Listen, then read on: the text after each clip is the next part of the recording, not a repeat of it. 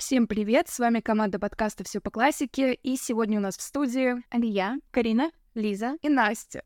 Вы, наверное, помните, что у нас не так давно вышел выпуск о консервном ряде, и сегодня мы хотим продолжить нашу небольшую серию и поговорим о мышах и людях.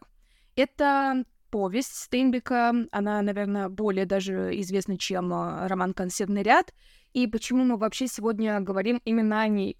Потому что мы все ходили на один и тот же курс истории европейской литературы, и там было такое задание, мол, а, придумайте проект на тему какого-нибудь произведения. И мы решили взять как раз-таки повесть, потому что она, во-первых, очень интересная по сюжету, его мы еще перескажем, а во-вторых, потому что она, наверное, не очень э, длинная, да, то есть каждый из вас сможет ее на самом деле легко и быстро, я думаю, прочесть. Да и вообще мы хотели сделать своеобразное противопоставление Стейнбек, э, возможно, незнакомый для массового читателя, и Стейнбек мейнстримный, скажем так.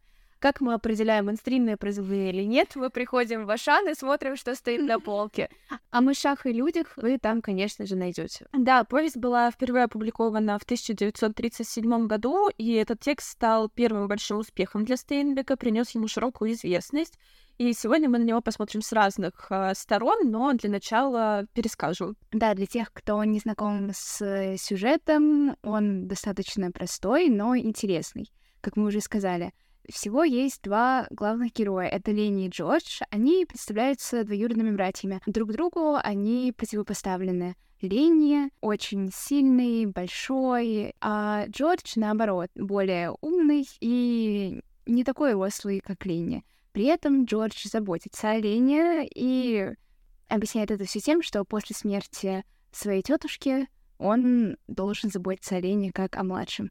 Но читатель сразу угадывает, что, скорее всего, у Лени есть небольшие особенности в развитии, потому что, несмотря на то, что он является уже взрослым мужчиной, характер у него скорее как у ребенка.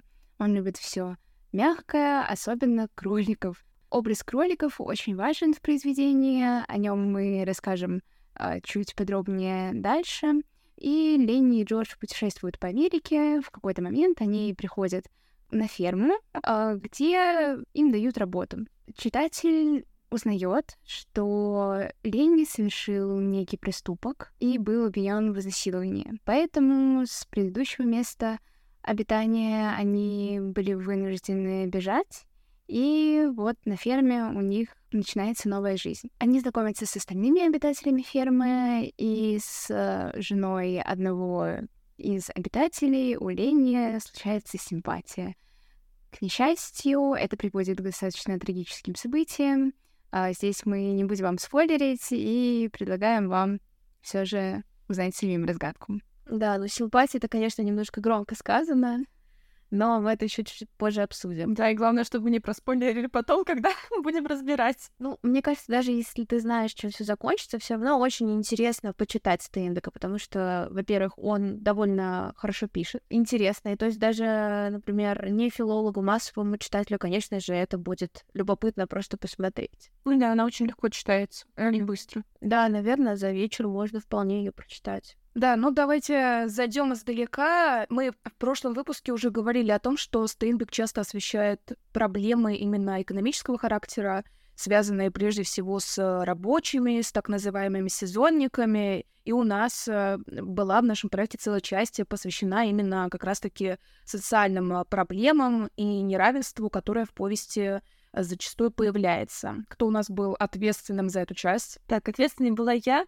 Да, и в 1930-х годах а, в южной части США, в том числе в Калифорнии, начали возникать а, проблемы, которые были связаны с сельскохозяйственной отраслью, а так, в 1933 году произошел конфликт фермеров и профсоюзных забастовок, а, который породил большой отклик в творчестве многих писателей. Появились статьи и художественные тексты об этих событиях, а, в том числе авторство непосредственно Стейнбека. Он написал рассказы «Мститель», «Рейд», а, роман «Проиграл бой» и «Грозди гнева». И также цикл статей о работе фермеров.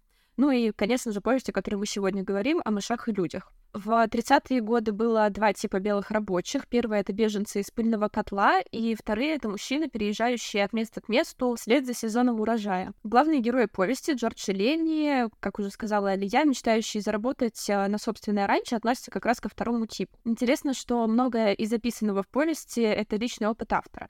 Например, образ Ленни имеет прототип — это человек, которого повстречал Стейнбек и который на момент написания повести находился в сумасшедшем доме. Да, этот человек э, убил э, управляющего раньше, но вместо тюрьмы его отправили в сумасшедший дом. В повести сюжет немножечко другой. Так, э, я тебя немножко прерву, и мне кажется, что важно сказать, почему именно тема рабочих.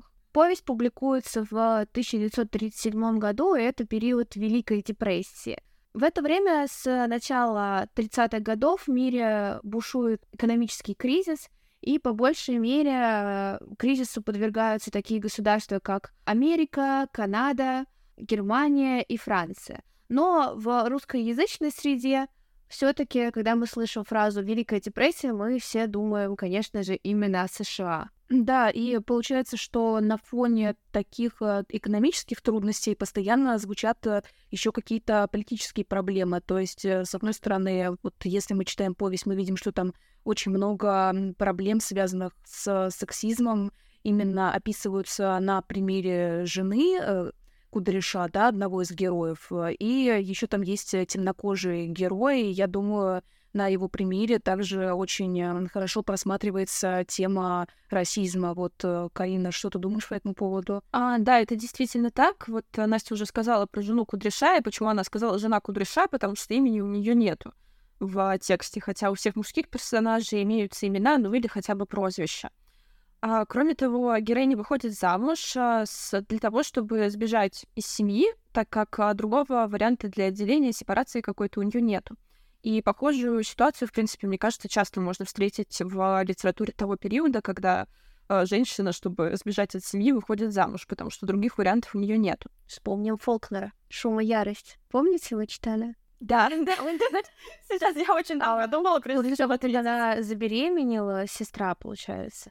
Ей же это, да, Кэти, ей нужно было выйти замуж, и ей искали вот эту всю тему, чтобы она сбежала из семьи и еще остальное. Да, а остаться одна с ребенком она не могла, потому что это было бы позором. Поэтому, да, ситуация достаточно популярная.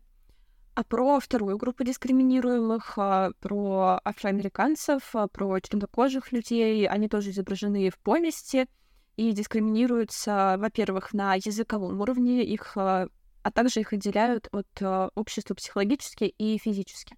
Так темнокожий конюх Крукс в некоторых переводах там, по-моему, другое имя, но обозначим его так.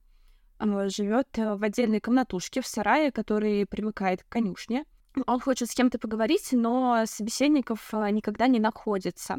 Помните, когда как раз-таки Лени его все прогоняют, и он ищет того, с кем можно поговорить, и встречает как раз-таки конюха, и хочет зайти к нему в конюшню, и говорит, можно я к тебе приду? Он такой, нет, нельзя сюда, никому нельзя заходить. И он так удивляется, когда Леня спокойно садится с ним, разговаривает. Этот же конюх а, размышляет очень много об одиночестве, представителей угнетенного населения и о общечеловеческом одиночестве. И так он показывает, что все, вне зависимости от цвета кожи, в каком-то смысле одинаково одиноки, это может сводить человека с ума. И, в принципе, эта тема является очень важной для повести и вне дискурса о дискриминации.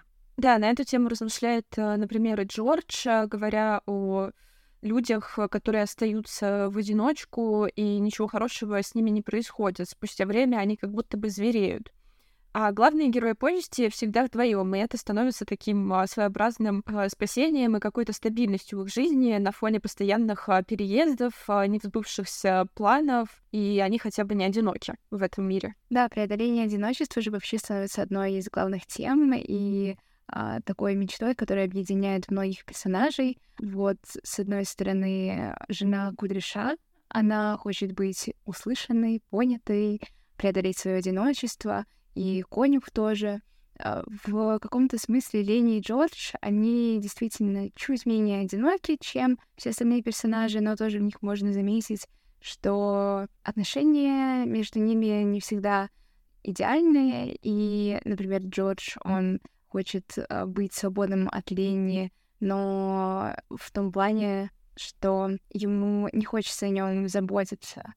И, с одной стороны, здесь мы видим библейский подтекст, да, Каина и Авеля, а, но с другой, Джордж все равно тоже же чувствует себя одиноким, потому что Ленни его не всегда может понять. И получается, что это такая несбыточная мечта, которая преследует героев, занимает все их мысли, но и другие более обыденные мечты становятся также недостижимыми. Они все часто мечтают о том, как хотят добиться славы, признания, как э, с женой Кудряша, или жить на собственном ранчо, как Ленни и Джордж. И вот э, здесь тоже проявляется такая американская мечта. А, наверное, я думаю, что стоит рассказать об этом чуть подробнее. Да, наверное, надо начать с того, когда появилось словосочетание. В общем, появилось оно примерно в те же годы, которой была написана повесть, э, происходили определенные политические и социальные изменения, и в 1930 году в историческом а, трактате Джеймса Адамса «Эпос Америки» появилось это выражение в первый раз. А, тогда я уже сказала о том, что не только у главных героев, но и у всех героев повести есть какие-то свои мечты, такие как э, своя ферма у Джорджа и Лени. И в какой-то момент э, герои действительно верят, что исполнение этой э, мечты возможно. Но к финалу приходят немножечко к другим выводам. О мечтах рассуждает и конюх. Он сравнивает мечту о собственной земле с религиозной мечтой о рае, которая никогда не сбудется. Так американская мечта становится почти религией для многих поколений, которые пытаются вырваться из этих ограничивающих условий, мечтают о собственном месте, в котором они смогут задержаться, зарабатывать и не быть зависимыми от других. Несмотря на то, что такая мечта есть э, практически у каждого, персонажи не особо верят в ее исполнение. Они никогда не становились свидетелями достижения желаемого, и поэтому верить в это не получается. Да, давайте еще поясним конкретно, что такое американская мечта, потому что то, что она не может сбыться, это мы уже э, поняли. Э, это очень важная отличительная ее черта, но в само понятие многие вкладывают совершенно разные вещи, часто ассоциируется с ней какой-то успех, богатство, наличие дома, ну, собственно, как у Лени Джорджа, а, свободы, то, к чему, в принципе, наверное, стремятся все герои. Ну и да, вот работа а, тоже важна. Мне кажется, еще часто туда включают там семью, там за разряды, если это американская мечта мужчины, то должна быть жена, mm-hmm. а, и наоборот. А хотя, не знаю, была вообще американская мечта представлена со стороны женщин? Ну, мне кажется, да, только, возможно, это уже что-то более позднее и 50-е, вот этот вот э, стиль жизни в пригородном городке с э, детьми, машинами.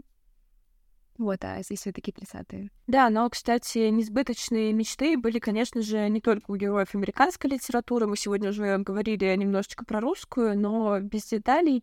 И так, а, например, когда читаешь Стенбека, можно вспомнить э, пьесу Горького «На дне», в которой также изображены низшие слои общества, рабочие или люди по каким-то причинам из общества выпавшие. Герои пьесы Горького, так же, как и герои повести, мечтают о другой, лучшей жизни, но их мечтам сбыться не суждено. Почти для всех персонажей конец э, достаточно печальный. А если повесть э, Стейнбека заканчивается... Внимание, спойлер! Если вдруг вы не хотите знать, чем закончилось произведение, то перемотайте примерно секундочек на 30, потому что сейчас будет сказан финал. Да, если повесть заканчивается вынужденным убийством, решением, которое дается герою достаточно непросто и с отчаянием, то пьеса Горького заканчивается самоубийством актера, которое было совершено из-за горя от э, разбитых надежд и от того, что мечта о лучшем месте никогда не сбудется. Так, ну что, о социальной проблематике мы поговорили. За окном у нас э, начинается буран, да, как раз в тему. Бьянцев не было обычно. Нет, ну, хорошо, оговорочка, но все это выглядит очень страшно, да? Вот специально, наверное, под материал нашей повести. Ну, короче говоря, смотрите, про социальное поговорили. И раз у нас в центре внимания именно какие-то рабочие, да, герои, наверное, эти должны обладать интересными речевыми характеристиками, потому что, а как иначе вообще показать, что перед нами рабочие? Но начну немножко издалека. Вообще, на самом деле, язык повести о мышах и людях уже достаточно хорошо изучен. Есть такой следователь по фамилии Лиска, И он говорил, что вообще мир Стейнбека художественный можно разделить на три части. Первый из них — это символы, то есть э, их как бы а, совокупность. Вторая часть — это действие, и третья — это язык. Вообще, на самом деле, какая-то очень общая классификация. Я бы сказала, что любой текст, наверное, подходит, но не суть. В общем-то, если мы говорим именно о речевых актах, то здесь важна, оказывается, ритуальность. То есть, э, например, когда Ленни тревожится, Джордж постоянно ему рассказывает как такую мантру, историю о кроличьей ферме, да, вот мы только что поговорили об американской мечте, и он даже использует э, одни и те же слова для того, чтобы успокоить Ленни, да, таким образом, как бы вот эта вот э, история о ферме, которая у них когда-то будет, э, она приводит Ленни к спокойствию, вот. Может быть, вы еще на протяжении повести замечали какие-то ритуалы именно, которые герои выполняют, именно речевые? Так, ну ты вопрос нам задала, конечно.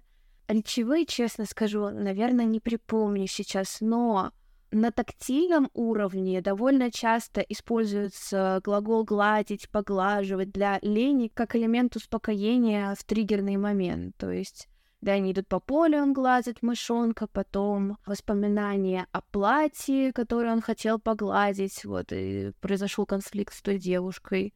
А потом он хотел погладить волосы жены Кудряша и так далее.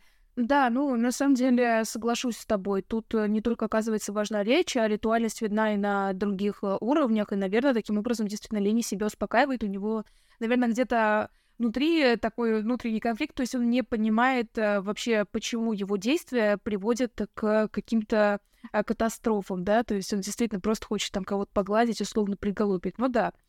Вот. Э, но если опять вернемся к речи, то что мне показалось, что вообще то, как функционируют диалоги, например, в тексте, можно рассматривать через философию Грайса ну, точнее, он занимался лингвистикой, есть очень важные постулаты, которые сформулировал этот uh, ученый. Для него были важны именно закономерности коммуникации, как она строится именно по правилам. И вообще основной такой закон успешной коммуникации — это восприятие диалога как совместной деятельности его участников. Условно, ну, если у вас спросят, э, там, какая сейчас погода за окном, что вы мне скажете? Там дождь, ветер и ураган. Ну да, все правильно. Вот э, видишь, Карин, ты диалог считываешь. А если бы ты мне ответила на этот вопрос, я иду кормить рыб, то было бы, мягко говоря, странновато. Провал коммуникации случился. Да. 20 века, да? И именно этот провал коммуникации очень часто случается в повести о мышах и людях. И тут вот эти вот максимы Грайса, они нарушаются, в том числе постулат э, релевантности, который можно сформулировать как «не отклоняйся от темы».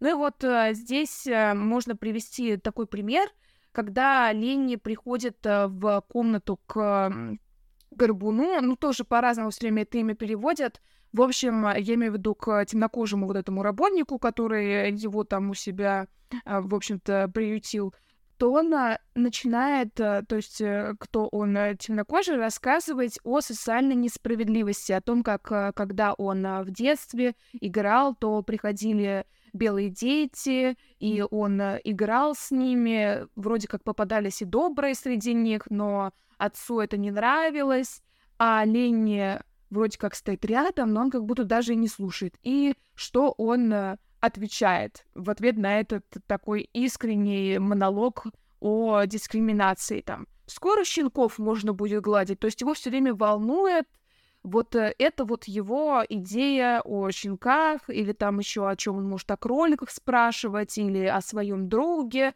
Но, в общем, он не слышит собеседника, вот, и это происходит постоянно. Ну и если мы обратимся уже непосредственно к речевому уровню, да, к каким-то более мелким элементам, то важно, что постоянно в речи героев происходят какие-то отклонения. Это вот то, о чем я говорила в начале, поскольку перед нами низшие слои, как бы, да, рабочий класс, то есть определенные особенности, которые литературоведы уже разделили на категории. Во-первых, есть э, фонетические отклонения, они очень часто встречаются.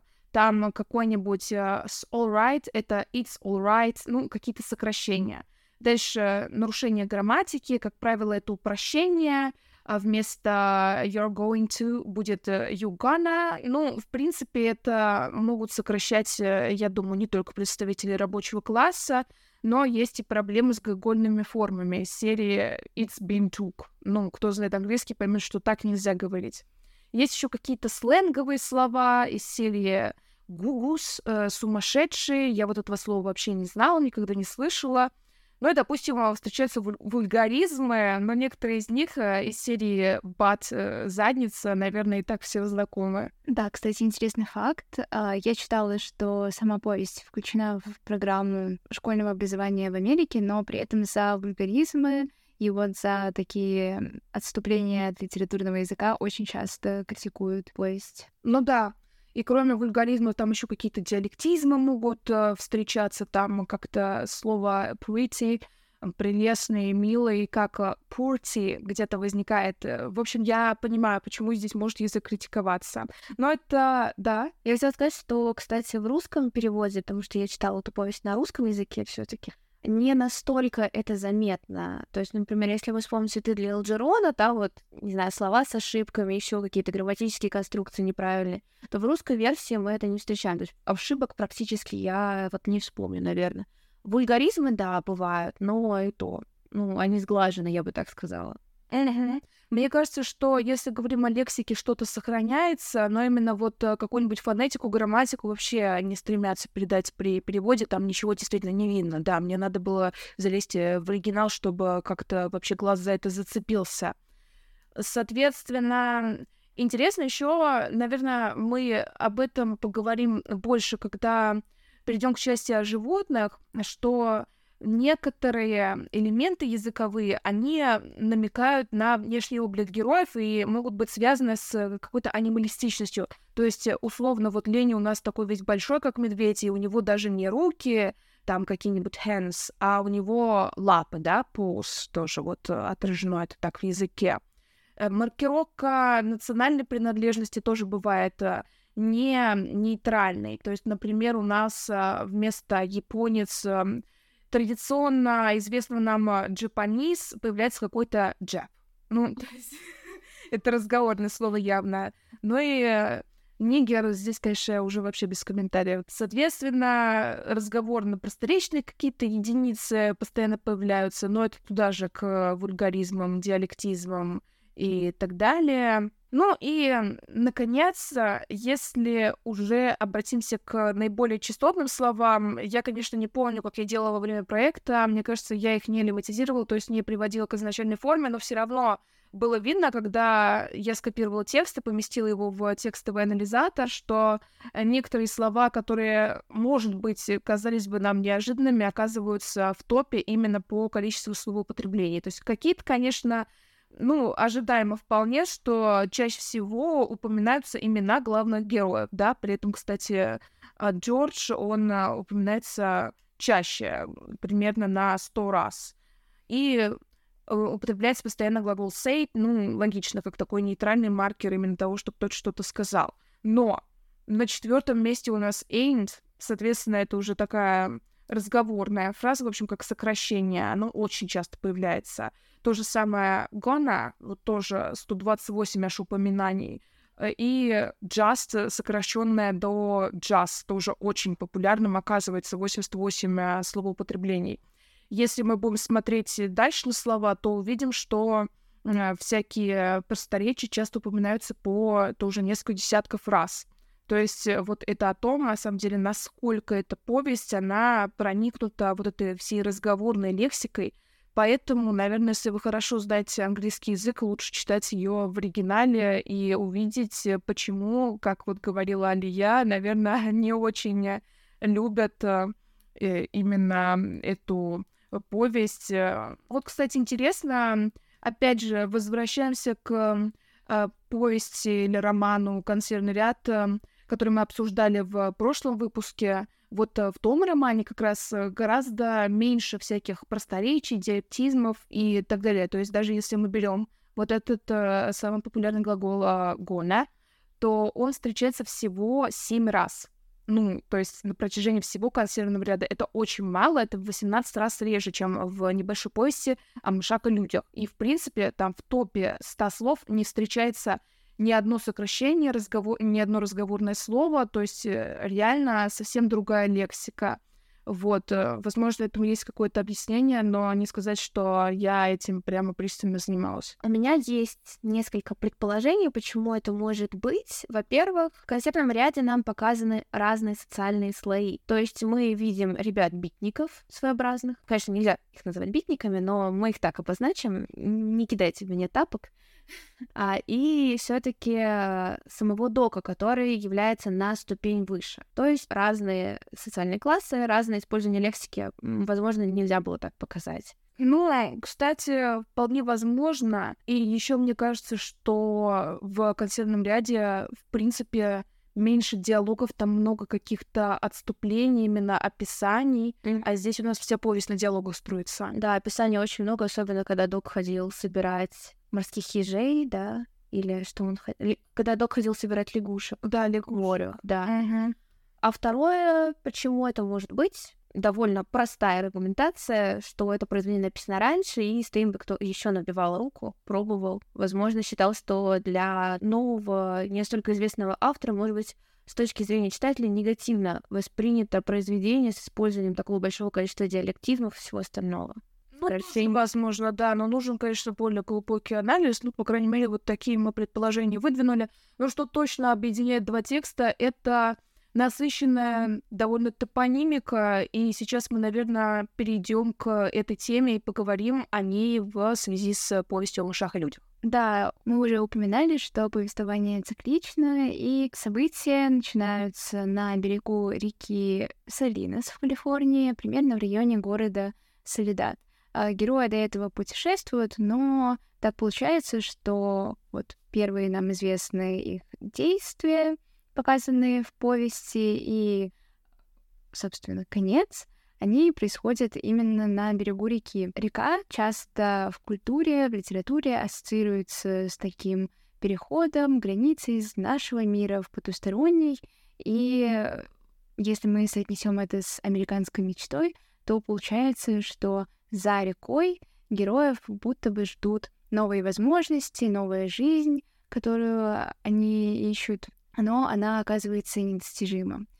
В конце, как мы уже немножко вам приспойлерили, происходит убийство, и в каком-то смысле это дает нам надежду, что в другом мире герой будет счастлив, что вот он, перейдя через эту символическую границу, обретет какое-то душевное спокойствие, но, конечно, в реальном мире это становится недостижимо. Вот. И получается, что несмотря на цикличное повествование, в конце все меняется на знак минус, если в начале героя может быть, даже с каким-то восхищением ждали перемен, то в конце река не приносит им ничего, кроме сожалений, и, к сожалению, ничего кроме сожалений, повесть заканчивается достаточно трагично. Да, Илья, ты говорила про переход, э, точнее, не про переход, а просто про образ э, и символ реки, и это не может э, не напоминать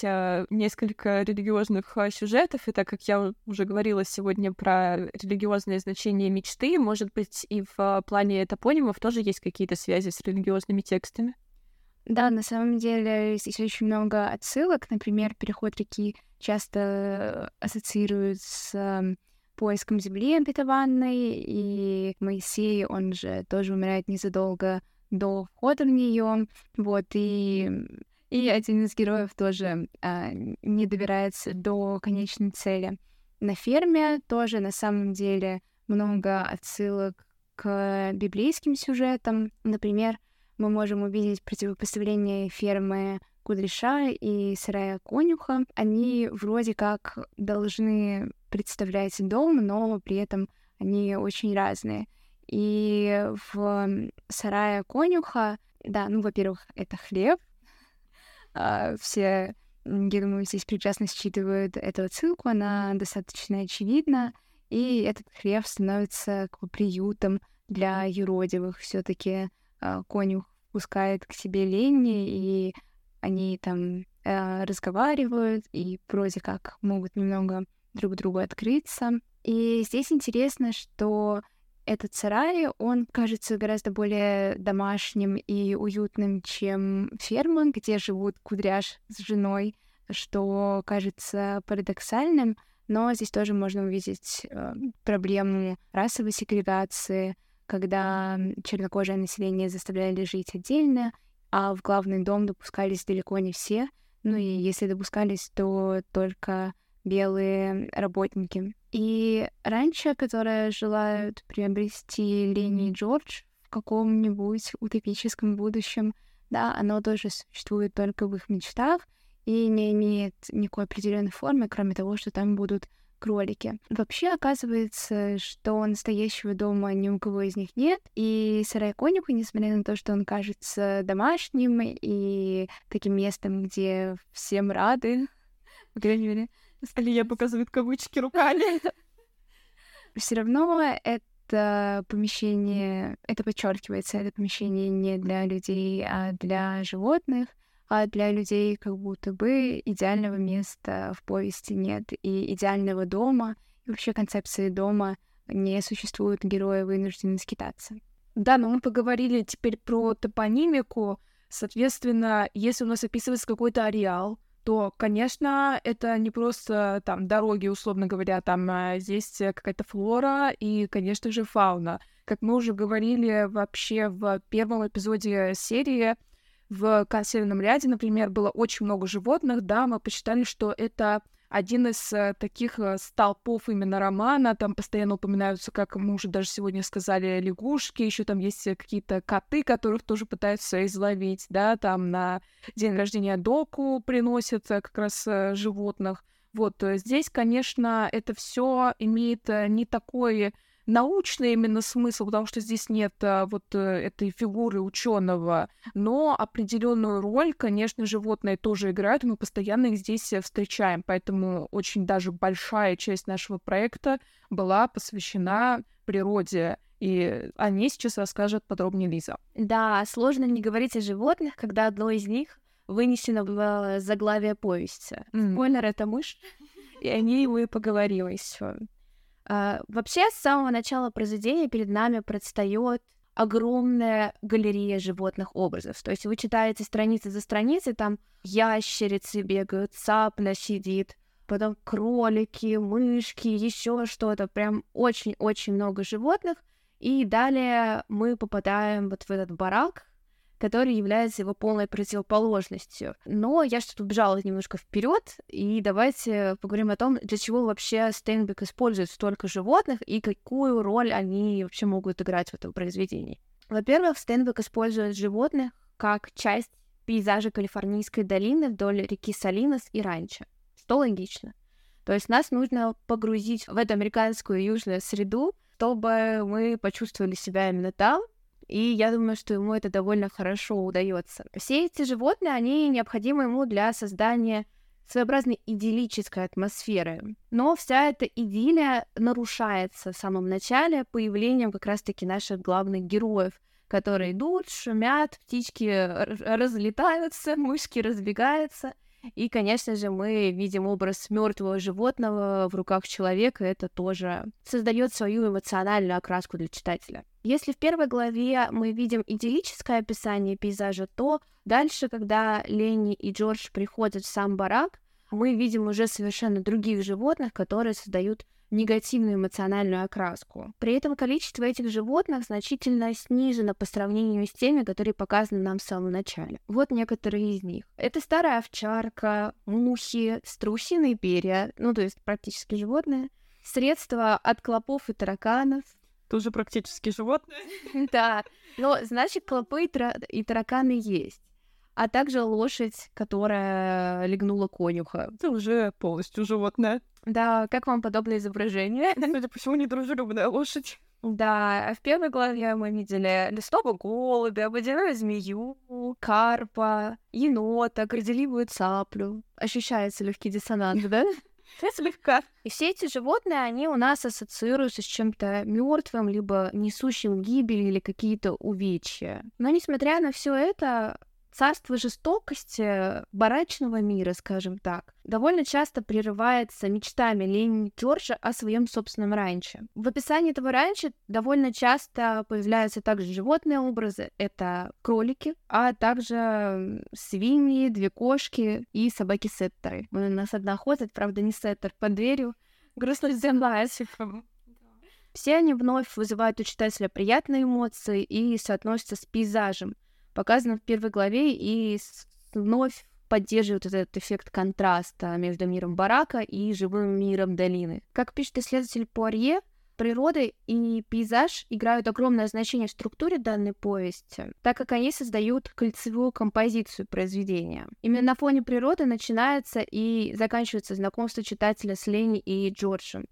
В той главе, когда читатель приближается к финалу произведения, спойлер, и убийству Лени, а идиллический мир за пределами раньше также перевоплощается. Он становится таким же хищным и жестоким, как мир бесчеловечного труда и бараков. Цапля из прекрасной части пейзажа в начале повести превращается в жестокого хищника, который охотится и убивает водную змею. Эта деталь играет э, важную роль в произведении и предвосхищает, спойлер, дальнейшее убийство. То есть мы можем предположить, что цапля в конце повести олицетворяет мир естественного отбора, где сильные поглощают слабых. Также долина физически может реагировать на насилие и убийство.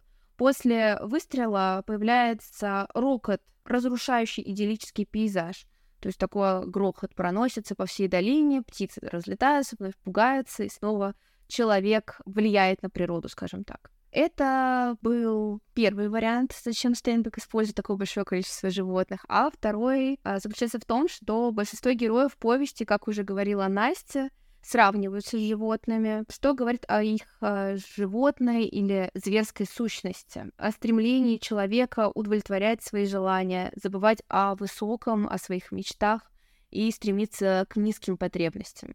Особое место в этом разделе занимает пассаж Джорджа в начале третьей главы, в котором он противопоставляет себя и Лене другим людям, работающим на раньше поодиночке. Он говорит о том, что другие люди готовы перегрызть друг другу глотки, как животные. Кстати, Лиз, а как ты думаешь, кто чаще всего сравнивается с животным?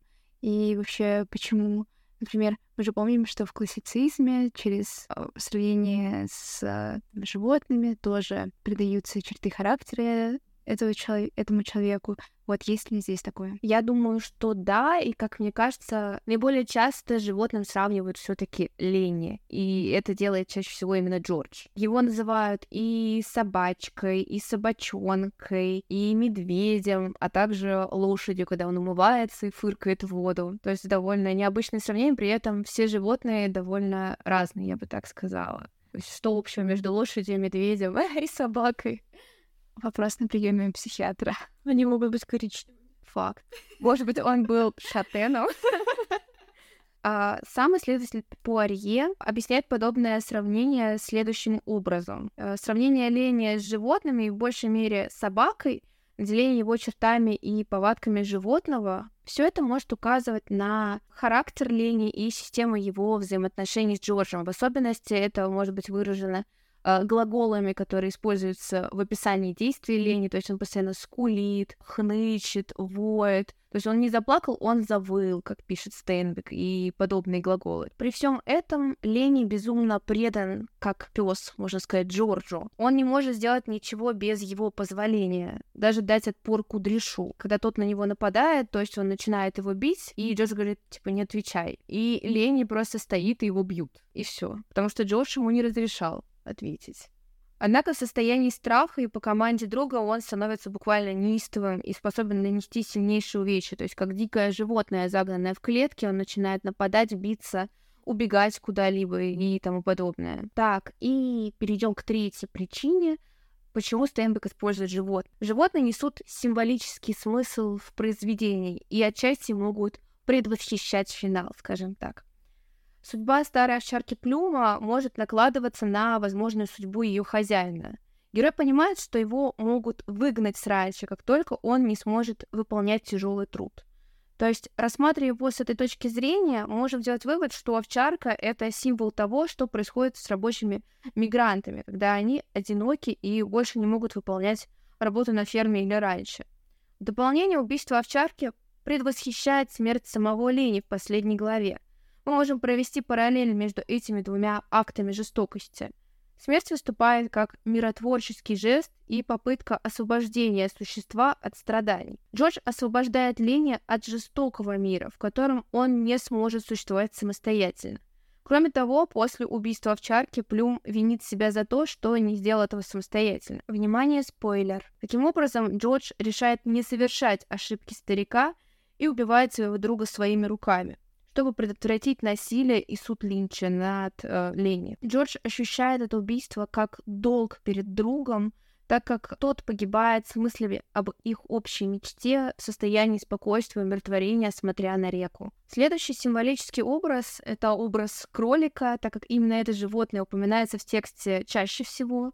Если быть точной, 68 раз. Кролики ассоциируются у Лени с комфортом, который он хочет найти в родном доме. Он говорит о них всегда, когда пытается найти душевное спокойствие в раздражающей его ситуации. Примерно с таким же образом дома и комфорта для оленя ассоциируется и сам Джордж. Говоря о кролике, невозможно не вспомнить белого кролика из «Алисы в стране чудес» Кэрола, постоянно убегающего, символизирующего недостижимость чего-либо. Недостижимой для Джорджа и Лени становится та самая мечта о своем раньше, в котором они смогут найти настоящий дом. Так, ну вот ты уже сказала про кучу животных, а что там а, с самым главным животным повести с мышью? Ну, как ни странно, мышь является одним из главных символических образов всего произведения. Впервые с мышью мы встречаемся в первой главе, когда Леня гладит шкурку погибшего животного. Трактовать значение образа мыши мы можем с разных точек зрения. Во-первых, мышь — это символ утешения и спокойствия. Лени успокаивает прикосновение к чему-то мягкому. Именно на примере мыши мы знакомимся с проклятием лени – убивать все маленькое и беззащитное. Во-вторых, мы можем сравнить мышь с маленьким человеком. Не с при этом в русской литературе архетипом чиновника, а именно с образом слабого, неспособного постоять за себя взрослого, я бы его назвала так. Чем-то он даже может нам напомнить Джона Кофи из uh, «Зеленой мили». Мыши, как и люди, являются жертвами жестокости других людей, а также влияния на них судьбы или исторических событий и тому подобное. Как у работников раньше, у мышей нет прав, их могут э, убить, покалечить, выгнать из их дома. В-третьих, мы можем сопоставить мышь с чем-то разрушительным, портящим вещи и продукты, а также приносящим болезни. Сложно не вспомнить чуму.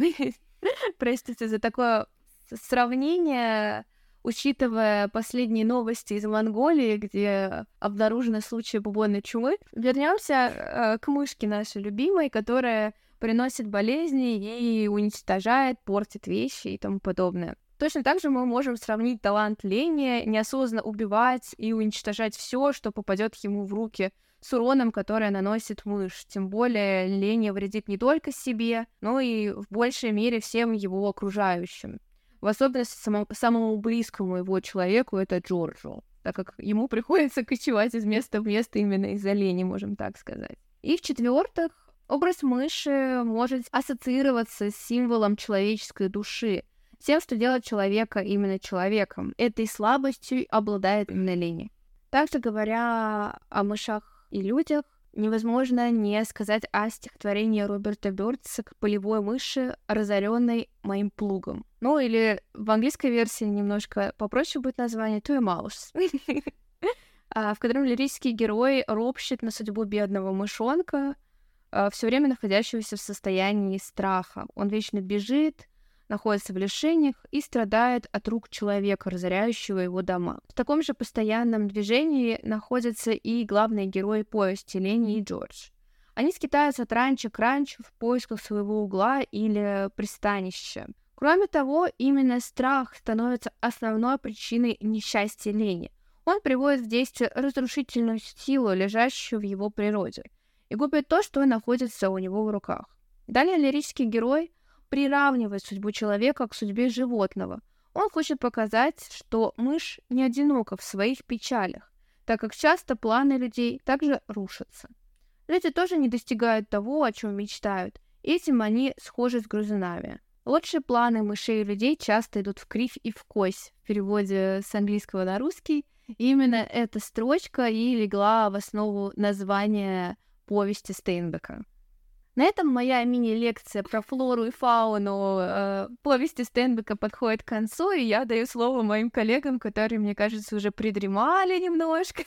Это все дождик за окном виноват. Да, но на самом деле мы подходим к концу, и учитывая то, что мы говорим про конкретную повесть сегодня, у нас, наверное, не будет большого количества рекомендаций, поэтому переформатируем последнюю часть нашего проекта в одну развернутую даже не знаю, у слова рекомендации есть какое-нибудь гиперболизированное такое, новая форма какая-нибудь там? Мы очень навязчиво посоветуем. Очень навязчиво, вот, да, отлично. Ты, кстати, хотела навязчиво на дне посоветовать еще. Да, если перерыв, как Настя выдаст э, свою навязчивую рекомендацию, я выдам свою, это «На дне Горького». Если вы вдруг э, не читали эту пьесу, то, наверное, самое время. Как и с самой повестью, о которой мы сегодня говорим. Да, ну а теперь э, еще более тематическая рекомендация — это экранизация. Догадайтесь, как она называется, тоже о мышах и людях. И это экранизация Гэри Синиза. Что здесь интересно? Он там а, сыграл главную роль, вот, э, соответственно, он сам сыграл в фильме главную роль Джорджа, а его жена, ну, настоящая жена режиссера, сыграла жену Кудряша то есть э, главную женскую героиню именно этой повести. При этом, кроме того, над фильмом помогал работать еще и отец режиссера, поэтому это такой семейный именно фильм, и, возможно, из-за этого кинокартина получилась такой популярной, потому что Синис хотел, чтобы все друг друга уже знали, условно э, могли легко сработаться, и, по-моему, в фильме это получилось. Главную же роль э, Ленни отвели Джону Малковичу. Вот, э, кстати говоря, еще одна навязчивая рекомендация быть Джоном Малковичем. Да, пожалуйста, мне очень понравился этот фильм. Вот, он такой, на самом деле, подходящий на эту роль, потому что он э, высокий и еще такого прямо неуклюжего, действительно, как медведя играет, и глазами косить умеет. Короче, я думаю, вам такой Ленни должен понравиться. Да, просто расскажу о том, а, что я вот лично заметила. Может быть, у вас будут какие-то свои наблюдения, когда вы посмотрите эту экранизацию, что ее, может быть, сближает с повестью, а что от нее отличает. Ну, во-первых, интересно, что если у нас в повести есть рамочная композиция, то здесь она прямо-таки дважды рамочная, потому что там в начале Джордж э, едет на поезде, и в конце он едет на поезде и думает, э, то есть появляется дополнительная вот эта вот э, закольцованность. А, кроме того, интересно, что там прямо их отношения, они отвечают модели родитель и ребенок. Хотя, в принципе, ну, в повести это тоже очень видно, но в фильме прямо уж совсем. И этих героев очень часто по посему показывают вместе, но там есть такие интересные кадровые решения. И серии, когда герои ссорятся, то их показывают попеременно. А когда герои, например, мечтают, да, вот вспомните наш раздел про американскую мечту, они неизменно будут в кадре вместе. Вот, поэтому это тоже очень интересно за таким наблюдать. Но назову еще две таких ярких характеристики, которые в глаза бросаются. У нас в повести жизнь рабочих, она показана, ну, не очень радужно, то есть постоянно какие-то там, ну, не ночлежки, а что, где вот они живут там на раньше, что ты подзабыла? Ну, э, барак. Конюх, да, живет в каком-то отдельном помещении, но они все выглядят как бараки. Как бараки, там какие-то тараканы, да, потому что находят э, против таракани какие-то морилки. В общем, сам факт в фильме показывается том числе и идиллическая сторона жизни. То есть там под какую-нибудь веселую музыку косят там пшеницу, что ли. И, кстати, для фильма специально ее засеяли, чтобы вот это вот все снять красивые поля, улыбающиеся рабочие. То есть там есть и такое. Хотя, конечно, когда герои а, приезжают на новое место, там их а, встречает а, выставка, выставка, господи, это вывеска агентства по трудоустройству, то есть таким образом маркируется все-таки то, что мы видим безработицу. И интересно еще, как э, трансформируется образ э, жены. Почему-то сам Синус, режиссер, считал, что в тексте она такой просто монстр, монстр, который, значит, всем изменяет, хотя, ну, как вы, наверное, поняли по нашему выпуску, мы так не считаем. Ну вот, ему так показалось, и он решил сделать ее более такой человечной, и поэтому акцентировал еще больше внимания на ее одиночестве, и это отражается при помощи такого вот приема, она постоянно меняет платье. Раз пять за фильм она надевает новое, и все время они очень выглаженные, красивые. То есть это вот последнее, что ей остается, кроме этого у нее на ранчо никаких занятий нет. В общем, да, подвожу краткий итог э, в пару слов под всем этим диалогом. Экранизация чем-то похожа, чем-то не похожа, но в целом, если вы прям совсем не любите читать, может, наверное, заменить прочтение повести. В любом случае, советую вам ее. Лучше сначала текст, потом кино и сравнить. Вот это оптимальная стратегия. И тогда все, если ни у кого больше нет никаких рекомендаций. Да, видимо, нет рекомендаций. В зале тишина. И мы будем а, с вами прощаться. Спасибо за внимание. Пока-пока. Всем пока. До новых встреч!